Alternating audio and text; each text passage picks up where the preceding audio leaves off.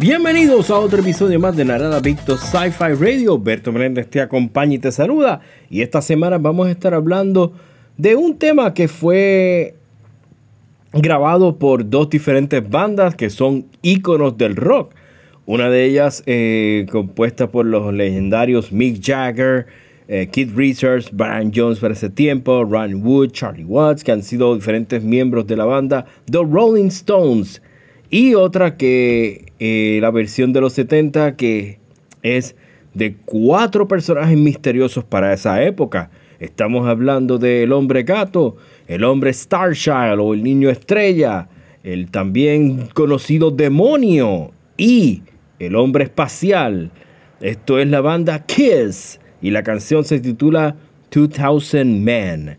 Una fue grabada en diciembre de 1967 y una versión después fue grabada en 1979. Vamos a estar hablando primero la versión de Rolling Stones del álbum Their Satanic Majesty's Request, que este fue eh, lanzado el 8 de diciembre de 1967 y tenía contenido de pop psicodélico, acid rock, eh, rock experimental y un poco de rock eh, psicodélico también. Este álbum pues fue uno que aunque no fue muy favorable, fue un experimento que estaba haciendo el grupo para ese tiempo y fue como una respuesta a lo que fue Sgt. Pepper's Lonely Heart Clubs Band del grupo de Beatles. Si ven la carátula del álbum es como si fuera una versión, diga, eh, un poquito diferente a como era Sgt. Pepper's Lonely Heart Clubs Band. Claro, la carátula es eh, los integrantes de los Stones, como si estuvieran este, eh, disfrazados de, vamos a decir, magos, con un templo atrás, algunas personas también alrededor. Es una carátula que ha sido hasta puesta en diferentes, eh, como una eh, especie de iluminación, o creo que fue hasta hecha como una especie de prisma también, la carátula original. Y esta, pues, a pesar de que tuvo diferentes sonidos interesantes como eh, ritmos africanos, diferentes elementos como Mellotron, efectos de sonido especiales, arreglos de cuerdas. Mm, la banda en verdad no, este álbum no fue muy eh, favorecido por las críticas y por hasta los mismos miembros del grupo, ya que fue como que no fue el mejor álbum que ellos habían sacado al momento. Pero a que sal como quiera, el álbum eh, tuvo eh, clásicos como She's a Rainbow, al igual que también este 2000 Light Years from Home y obviamente 2000 Men, que esa es la que vamos a estar hablando en este episodio. Los Stones grabaron esta canción, 2000 eh, Man, dando con un propósito de poder este, expresar lo que ellos consideran como una relación un poco rara entre lo que sería eh, una, una, persona con teniendo digamos una relación especial con una computadora. Y esto pues lo que indica es que hablan sobre un hombre que vive en el futuro, aparentando ser la década de los 2000, aunque puede decirse que sería un poco más eh, eh, por delante, vamos a decir unos 2000, 2045, en donde a pesar de que la esposa de este caballero respeta, ¿verdad? Lo que eh, su matrimonio y todo lo que ha convertido, su familia también, eh, él lamentablemente no la trata bien y tiene un affair con una computadora. Esta fue grabada en los Olympic Studios de Londres entre el 20 y el 30 de agosto y el 1 y 7 de septiembre de 1967. Esta canción es bastante interesante. Eh, yo estaba buscando un poco de información en ella. Y se puede decir que suena este, un poco de ciencia ficción el tener un affair con una computadora. Esto lo podemos llevar a una imaginación de tener una affair con, digamos, una máquina, un robot o algo. Y aunque ustedes dirán que esto es algo curioso, pero algo que yo estaba leyendo, y es verdad, esta canción puede ser una anticipación al futuro, ya que eh, lamentablemente muchas personas han sido adictas a la pornografía, al cyberporn, eh, a estos eh, sites de internet que son de pornografía, de sexo y todo esto. Y se puede decir de que hay hombres que han estado, digamos, horas estando pues con, ¿verdad? Con la misma computadora, chateando con diferentes personas este, deseando tener este, satisfacciones sexuales. Y esto ha sido pues algo que se puede decir que es una especie de engaño, vamos. Y si lo ponemos de esa manera. Y es interesante el ver cómo ellos están como que adelantándose en el futuro en estas cosas que estarían sucediendo pues más adelante. Ya ha habido muchos casos de lo que sería este de cyberporn y el poder entonces estar este la, familia empieza a, demoralizarse con todo este asunto de estar este verdad bastante horas en internet desocupándose gastando dinero innecesario. Y ahí entonces se puede llevar como una anticipación de lo que estaría sucediendo en un futuro una canción de los 60 Bastante interesante escrita esta versión de Mick Jagger y Keith Richards. Esta canción comienza con los roquidos de una persona, seguido entonces por una guitarra acústica. La versión de los Rolling Stones, yo la estaba escuchando eh, recientemente antes de, de, ¿verdad? de, estar en este episodio y suena bastante bien. Es un poquito, vamos, eh, tiene, digo, todo un poco. Tiene ese así psychedelic rock a la misma vez, con un poquito de blues, un poquito de todo. Y suena bastante interesante para haber eh, sido lanzada en este álbum. Ahora, vamos entonces a hablar de la versión de Dynasty, que esa fue en el álbum que Kiss grabó en el 1979, que al igual que el álbum de Rolling Stones, Their Satanic Majesty's Request, este álbum de Dynasty fue un álbum que no fue muy favorecido, digamos, por la fanaticada del grupo, ya que este álbum tiene muchos elementos de música disco.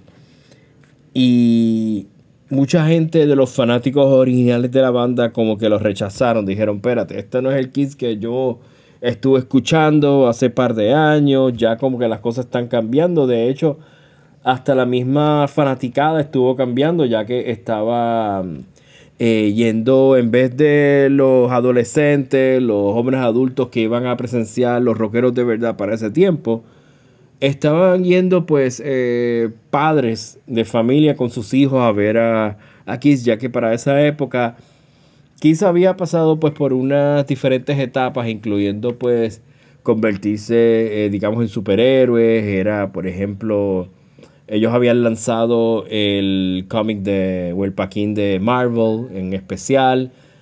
Para el 1976 o 77 lo habían hecho, que de hecho ellos sacaron de su propia sangre para donarlos para hacer la tinta. Al igual que en el 1978 este, el grupo estaba un poco de debacle habían lanzado sus eh, álbumes como solistas, cada, un, ¿verdad? cada uno de los miembros de la banda, que estos álbumes pues trajeron diferentes controversias, a excepción de Ace Frehley, yo creo que eh, el concepto que hicieron cada uno de los álbumes no fue el mejor y hubo pues mucho eh, controversia por cómo fue grabado, eh, Gene había empezado, Gene Simmons había empezado el álbum bien diabólicamente, eh, con la canción Radioactive, la introducción de la risa diabólica, para entonces terminar con la canción de Pinocho, When You Wish Upon a Star. Paul Stanley, pues, aunque fue un poco más eh, de sentido de rock el álbum, tenía un poco de pop también y la balada de Hold Me, Touch Me no es muy buena que digamos, muy favorecida y ese fue el el, sencillo que ellos quisieron lanzar para promover el álbum de Paul. Que en lo personal pudieron haber hecho, este, por ejemplo, eh, Muchas de, como hizo Ride, Move On, Tonight You Belong to Me. Y Peter Chris eh, se llevó mucho más para el camino de soul y de RB, que a pesar de que fue el menos que alcanzó en lo que fueron las encuestas eh, de Billboard, no creo que llegó ni, al, eh, ni a los álbumes top 40. por lo menos vamos a decir de que recientemente el álbum ha sido bastante favorecido y se ha convertido en un álbum de culto, honestamente. Yo he escuchado algunas de las canciones y se escucha bastante bien.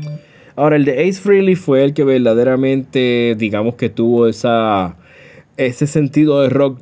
Y estoy hablando un poco de Ace porque Ace eh, al principio no cantaba en los primeros álbumes de Kiss. Él empezó en el 77 con la canción Shock Me, que fue algo que le sucedió cuando por poco se electrocuta en un concierto. Y ahí entonces salió esa inspiración del álbum. Perdón, de la canción. Y el álbum de Ace fue, digamos, la sorpresa de todos, ya que el álbum de Ace ha sido muy bueno. Eh, vamos a decir que fue el que verdaderamente eh, estaba en el concepto de rock que quería escuchar cada fanático de Kiss. Eh, no era este que ellos lanzaran, hicieran de estrellas invitadas, de todo un poco, pero como que no no pegaban mucho las canciones y lo que habían grabado como tal. Pero Ace Frehley eh, consiguió un par de músicos y hizo un álbum solista excelente. Que eso obviamente le iba a ayudar más a no solo cantar más en, muchos de los, de los temas, pero a la misma vez también empezar su carrera solista, que tiene que ver con muchas cosas de ciencia ficción, que eso lo vamos a hablar mucho más adelante. En futuros episodios vamos a echar eh, un vistazo grande a lo que es la parte solista de, Ace en ese sentido. Hoy me estoy concentrando más en la canción 2000 eh, Men por la, por la misma banda de Kiss. Pero ya más adelante, pues como mencioné, vamos a estar hablando más, entrando más en la carrera de Ace. Eh, la banda estuvo grabando este eh, el álbum de Dynasty, que fue uno de disco, que fue como que habían dicho que era el regreso de Kiss, pero no era lo que verdaderamente se estaba anticipando, ya que había sonado mucho eh, disco y fue una decepción. Pero algunas de las canciones que, eh, que tenían, además de Dirty Living, Sure Know Something, I Was Made for Loving You, está la versión de 2000 Men. Y aunque la canción originalmente es la misma lírica de Mick Jagger y Keith Richards, vamos a decir que Ace le dio un sentido un poco diferente a, la, a, algunas de las líricas y la versión de Ace un poquito más rock, un poquito más heavy. Aquí estamos hablando por lo menos eh, el control que para mí tenía Ace en esa canción es increíble. Eh, uno escucha 2000 Men de y es el mismo Ace dándole el control a, a lo que sería el tema. Y para mí eso es excelente. Ace pues eh, puso eh, sonando en una de las líricas que dice por ejemplo eh, uno de la, del puente o interludo en ambas cuando escuchar alguna parte de las letras la de Rolling Stone dice Seeing all the things you done it was a big put on. La versión de Kiss dice Seeing all the things you've done spending perdón, seeing all the things you're done spacing out and having fun. Ahí pues pueden notar el cambio que hizo Ace con la canción, un poquito más de poniéndole entonces, en vez de decir como que todas las cosas que habías hecho y las que los pusiste, Ace pone pues todas las cosas que has hecho, espaciándote, estando en el espacio y eh, pasándola bien ahí está ese concepto de cambio de lo que estaba haciendo eh, Ace con la canción de 2000 Men. Eh, lo bueno de este tema es que me gusta cómo se hace tanto el cambio, tanto como en Ace y como a la misma vez lo hacen los Rolling Stones. Yo entiendo que por lo menos en ambas eh, canciones, las dos han sido muy buenas y al ver honestamente si si me hubieran dado a escoger cuál es la de la, cuál, ¿verdad? Cuál yo escogería. Para mí, eh, conocí más la de Kiss primero, pero la de los Rolling Stones también me gusta y eso era bastante interesante el tener como eh, Mick Jagger y Keith Richards escribieron una lírica bastante interesante en el convertirse como en una persona se puede enamorar de una máquina. Y vamos un poco de, de, las películas de ciencia ficción que han sucedido con el tiempo. Películas, digamos, como Electric Dreams, eh, películas como eh, Her, que es la que sale de Joaquín Phoenix, que es también eh, tener una persona que se enamora de un sistema, de una computadora. Estas son cosas que, se han eh, poco a poco en, lo que es el concepto de, ciencia ficción y, y, concepto de decir, ok, o sea, tú puedes entonces enamorarte de una computadora, de una voz o, algo, ¿verdad? Un poquito diferente. Ah, para el tiempo de los años 60 suena un poco, pues, vamos, bizarro, algo raro. Pero mira lo interesante cuando, por ejemplo, en la película 2001, eh, Space Odyssey, eh, la computadora HAL 9000 tiene el control, controla a, Dave en, todo el concepto De, de la película. Y más adelante han habido, pues como estaba mencionando, películas como Her, este, y otras, ¿verdad? Que han dado pues el, el concepto de que una inteligencia artificial vamos, eh, que ese sería el mejor título, se esté enamorando de un ser humano. Y esto puede sonar hasta un poco, digamos, ilógico, pero con todo esto adelanto yo diría que, ¿verdad? Que, son cosas que ya se están dando. O sea, todo el adelanto de la tecnología, cómo se ha hecho de que uno pueda conocerse, ya sea por un cyber date, una cibercita, por ejemplo Estoy yéndome un poco eh, diferente al tema, pero me resulta bien interesante cómo Mick Jagger y Keith Richards escribieron este tema y estuvieron, digamos que, eh, adelantándose en todas las cosas que podían venir en un futuro. Y yo pienso que este es el concepto eh, grande de la ciencia ficción, el poder entonces tener lo que sería el adelantarse en, ver qué es lo que puede suceder en un futuro.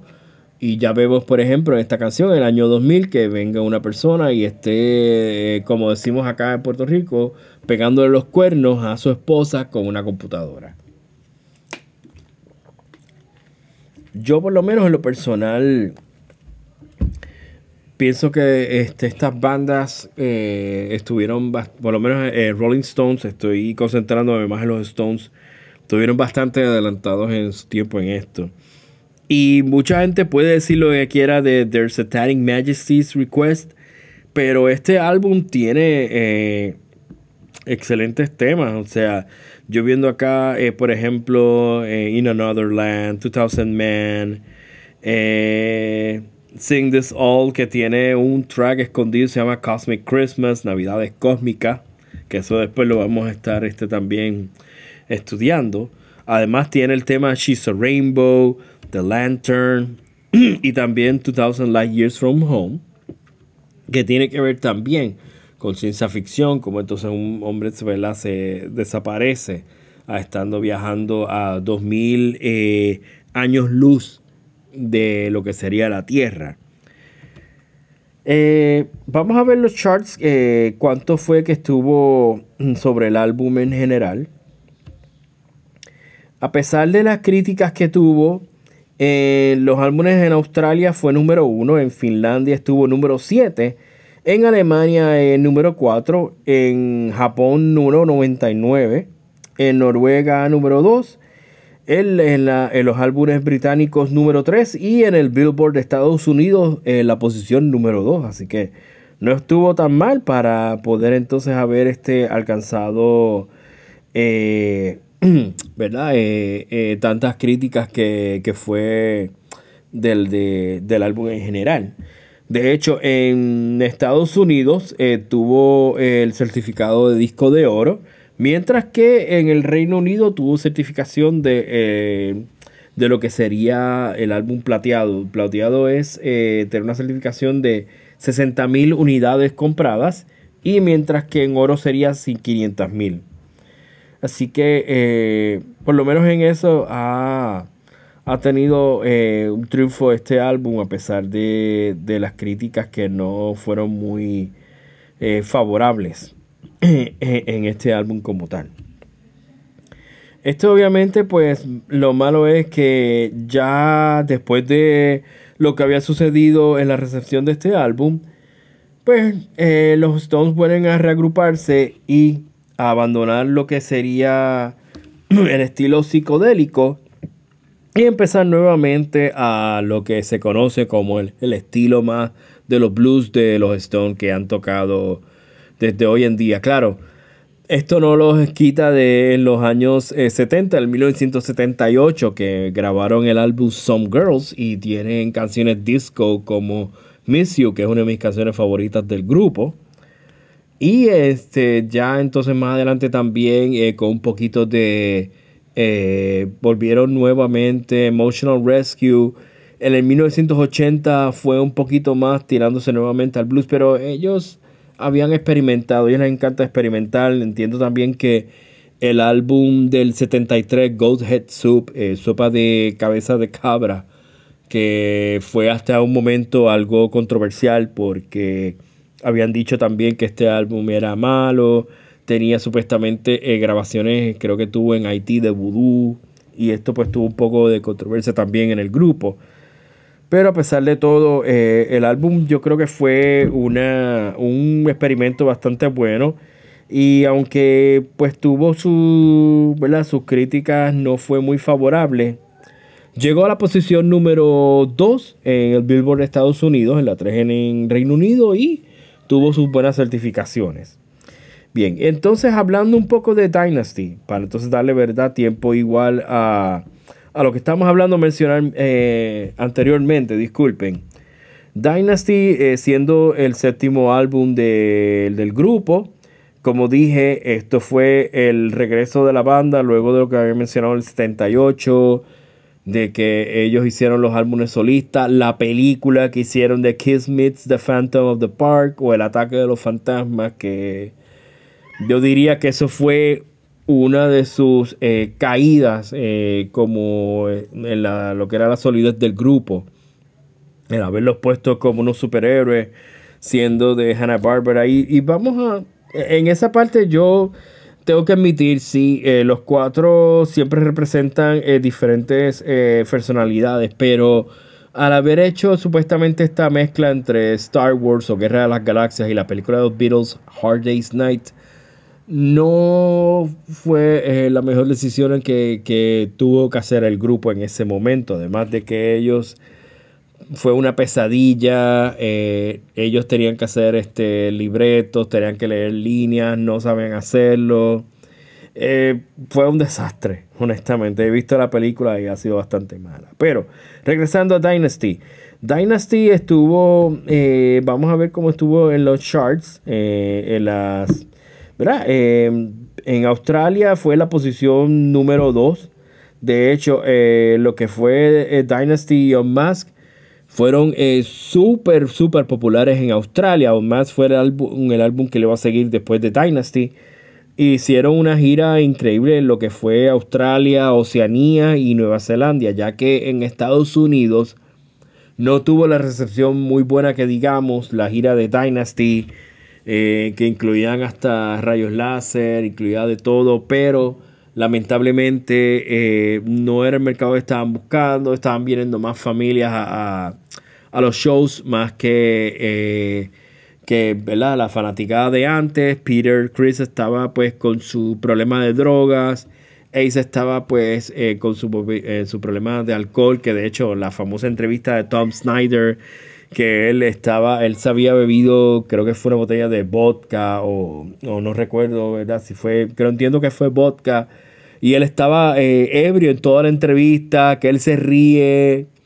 Eh, ¿Verdad? Este, él tenía para ver, él se reía de cualquier cosa, le interrumpía a Ginny y a Paul.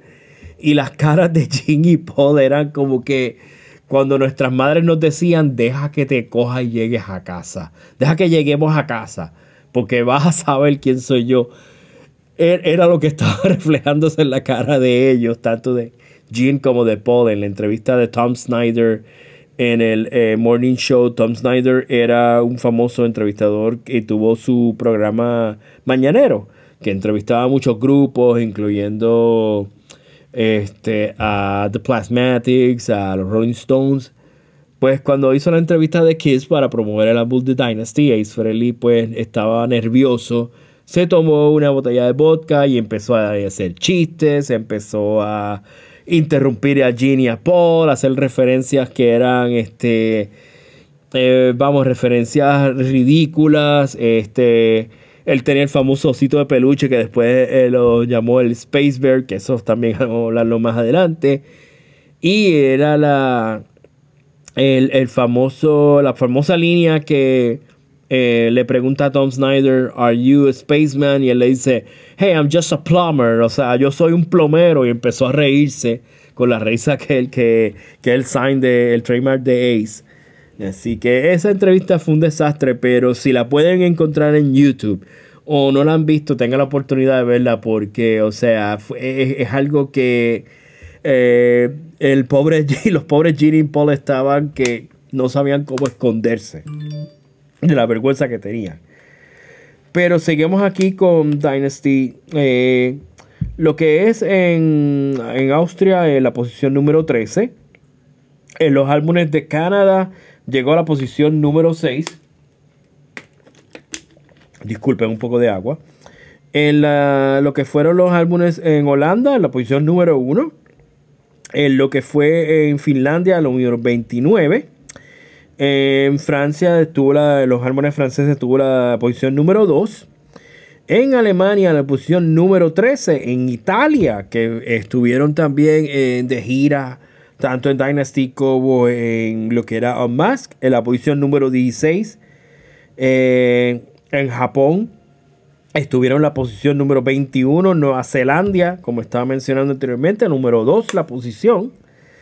En Noruega número 34, en Suecia número 17 y en la lista de los álbumes del Reino Unido la posición 50 y en la lista de Billboard llegó a la posición número 9, pero poco a poco empezó a descender. Ellos tuvieron I Was Made for Loving You, que estuvo en el, top 20 para ese año. Pero, eh, ¿qué puedo decir? Este, la canción de 2000 Men no fue lanzada como éxito, pero como quiera, yo diría que esa y Dirty Living fueron las mejores eh, temas. Eh, a lo mejor yo pondría también eh, Magic Touch, pero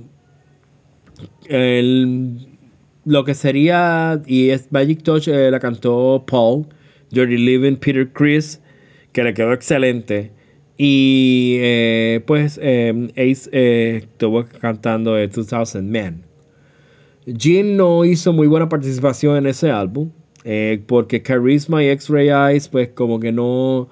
Las canciones un poquito flojas, en mi opinión. Charisma es la más conocida. hablando, ¿verdad? como había mencionado anteriormente, las dos versiones son muy buenas, aunque me gusta un poco más la de Kiss. La de 2000 Men un poquito más rock, la conozco más. Y la de Rolling Stones, que estuve escuchando recientemente, eh, es bastante buena también, un poquito más psicodélica. Ya la de Kiss es más rock, un poquito más fuerte. Así que en esa parte yo creo que si me dan a escoger, yo escogería la de Kiss. Con respeto, ¿verdad? Tanto a Mick Jagger y a Keith Richards. Que de hecho la he visto también en vivo y es eh, la toca súper bien. Así que yo por lo menos entiendo de que es uno de los clásicos. Eh, debido a haber salido este, como uno de los, de los singles de, en ambos eh, álbumes. Y este, es tremenda composición y bastante interesante. Así que vamos a dejarlo hoy eh, vamos a terminar el episodio de hoy. Les recuerdo también que estén sintonizando en Rock Nation Radio. Estamos todos los viernes desde las 8 de la noche y los domingos a las 11 horario de Puerto Rico. Y también les recuerdo que este podcast está en diferentes aplicaciones como iHeartRadio, estamos también en Spotify, Anchor, estamos en Apple Podcasts y en muchas más. Así que este es Berto Meléndez despidiéndose de eh, en el día de hoy, recordando que la fusión entre la música y la ciencia ficción está en Narada Victo, Sci-Fi Radio. Que estén bien.